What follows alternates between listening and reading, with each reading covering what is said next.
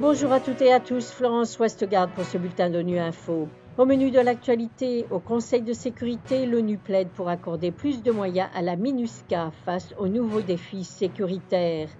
La détérioration de la situation des droits de l'homme en Érythrée fustigée.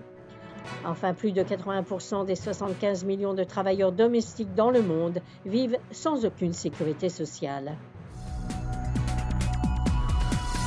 Le Conseil de sécurité s'est réuni mardi pour examiner la situation en République centrafricaine.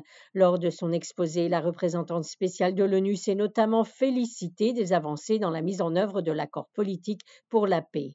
La chef de la mission de paix a toutefois attiré l'attention sur les défis sécuritaires et humanitaires liés aux crises dans les pays limitrophes. Des menaces qui, selon Mme Rugwabiza, obligent la MINUSCA à rester flexible et mobile, ce qui requiert un renforcement de ses capacités.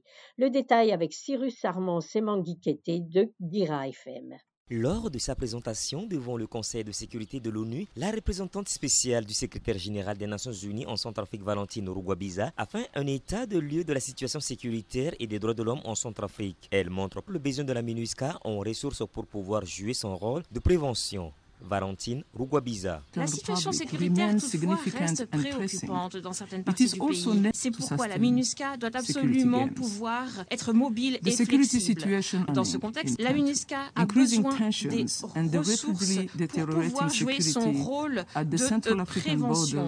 J'exhorte également le gouvernement à adopter des approches d'envergure pour mieux gérer la situation aux frontières. J'exhorte le gouvernement à continuer de gérer la situation aux frontières en réinstaurant les commissions bilatérales. Notons que plusieurs sujets politiques concernant la République centrafricaine ont été abordés, dont la question du référendum constitutionnel qui a été diversement apprécié par les membres du Conseil de sécurité.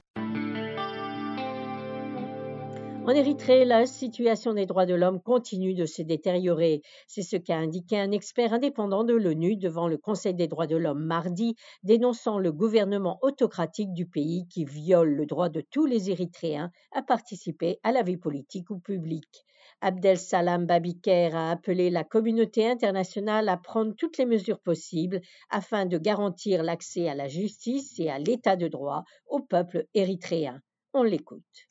L'Érythrée maintient sa politique de détention arbitraire et sa répression continue contre toute forme de dissidence. Les journalistes, les opposants politiques, les artistes, les croyants, les réfractaires à la conscription et les demandeurs d'asile de retour dans le pays ont fait l'objet de violations graves des droits humains, notamment des disparitions forcées, de la torture et des détentions arbitraires prolongées dans des conditions inhumaines ou dégradantes. J'enjoins l'Érythrée de libérer au plus vite toutes les personnes détenues de façon arbitraire ou illicite. Ces libérations constitueraient un signal important de la volonté du gouvernement d'améliorer son bilan dans le domaine des droits humains.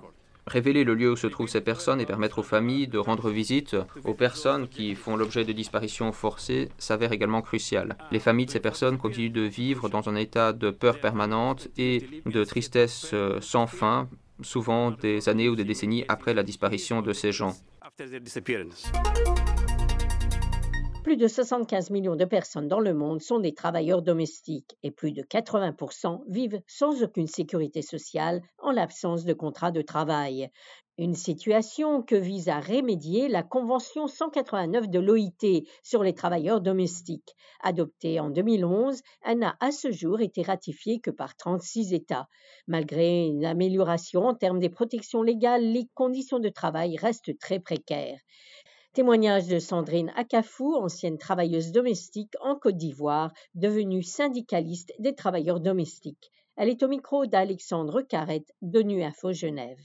Il a fallu que j'exerce ce métier pour voir exactement la souffrance, les difficultés. Il m'est arrivé une fois d'être assise devant le portail et de voir une mémé. Elle m'a dit, celui qu'elle a pris tout petit l'accompagne aujourd'hui au marché en voiture. Il a grandi. Et je me disais, mais elle ira sans protection sociale, sans retraite, sans rien. C'est-à-dire, elle a passé 30 ans dans une maison où demain, elle ne peut pas servir à cet enfant parce qu'il aura besoin de quelqu'un qui a plus de force pour faire le ménage. Du coup, les parents seront obligés de se séparer d'elle. Elle n'a pas de maison, elle n'a rien. Je me suis dit non, mais il faut quelqu'un pour d'abord emmener les travailleurs domestiques à comprendre que c'est un travail noble et c'est un travail qui peut leur permettre de vivre décemment. Voilà, fin de ce bulletin de Nu Info. Merci de votre fidélité et à bientôt.